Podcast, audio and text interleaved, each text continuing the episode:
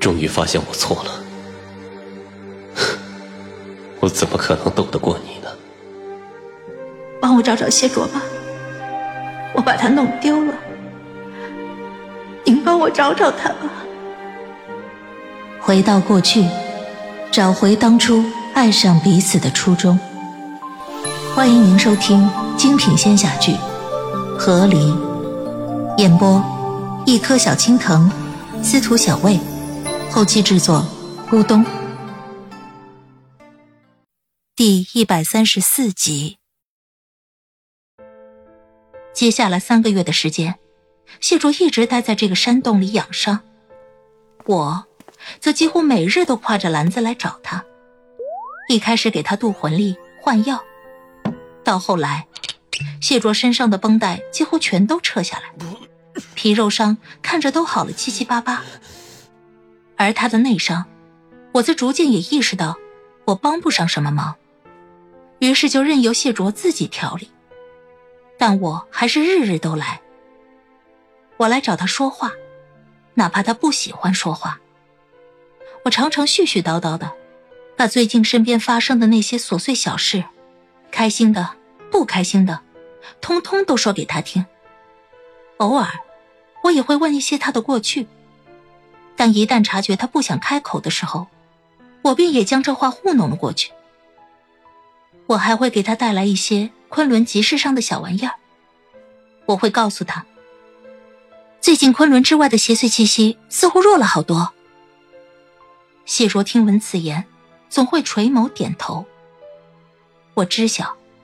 他是为此事感到欣慰，而当年的我，对他这般情绪并不能体会，毫无察觉的继续说着：“西王母打算将昆仑集市的规模再变大一些，这陆陆续续的来了好多新鲜玩意儿，你跟我一起玩吧。”这种事情上，谢卓从来没有拒绝过我，尽管我掏出来的那些新鲜玩意儿，是他在昆仑之外那么多年里。早就见过的东西，他还是会陪我一起在山洞里面捣鼓这些东西。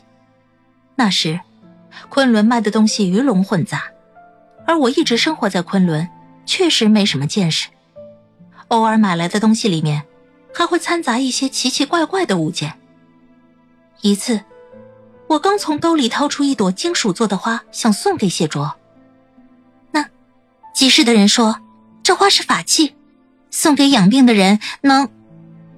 我话没说完，忽然，谢卓抬手就将那花连带花瓣一并握在了掌心，紧紧捏住。我一脸困惑的看着谢卓，怎？话不过开了个头，下一瞬，那金属花便在他手中炸开，砰的一声，将我吓了一跳。是暗器，不是法器。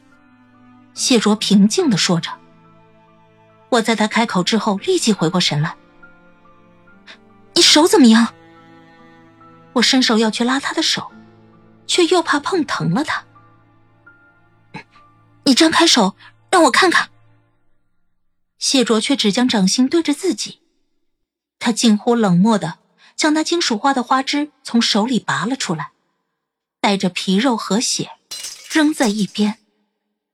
皮肉上无碍。没等他话音落下，我双手抓住他的手腕，轻柔却又不容拒绝的拉过了他的手。他的掌心扎入了不少金属的花瓣，血肉翻飞，看着可怕。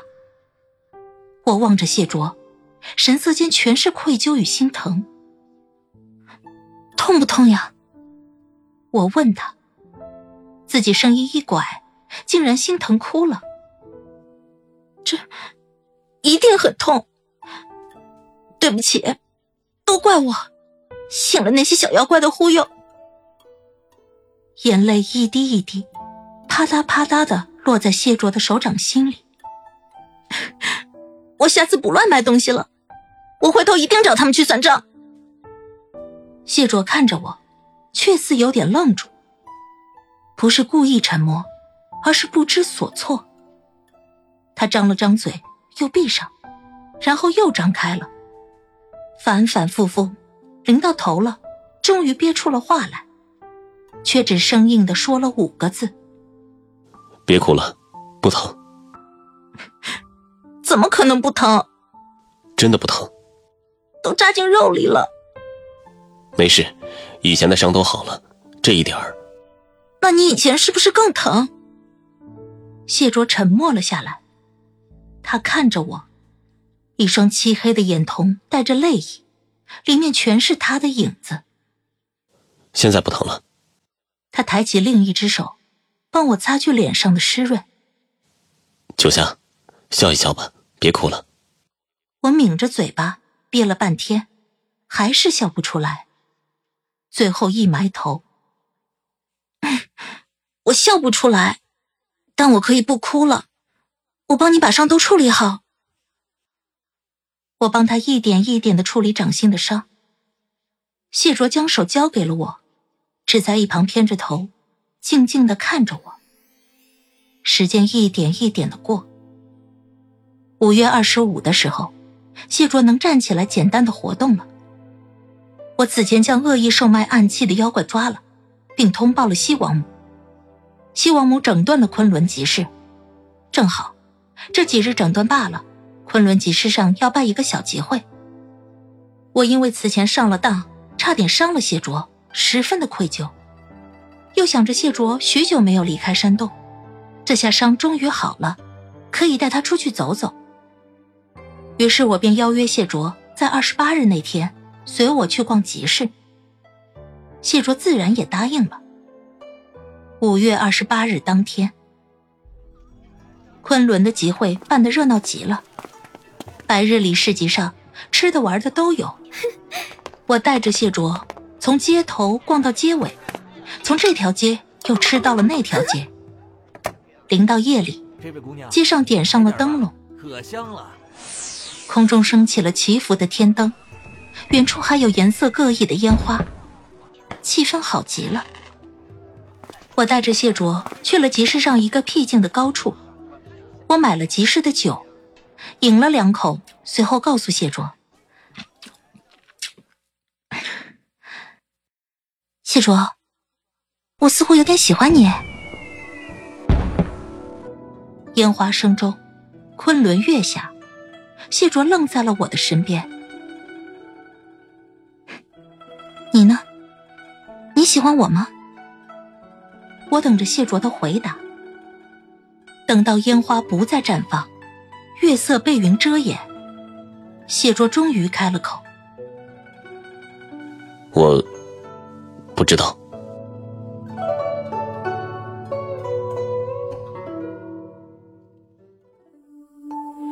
亲爱的听众朋友，本集已播讲完毕，感谢您的收听。欢迎订阅，我们精彩继续。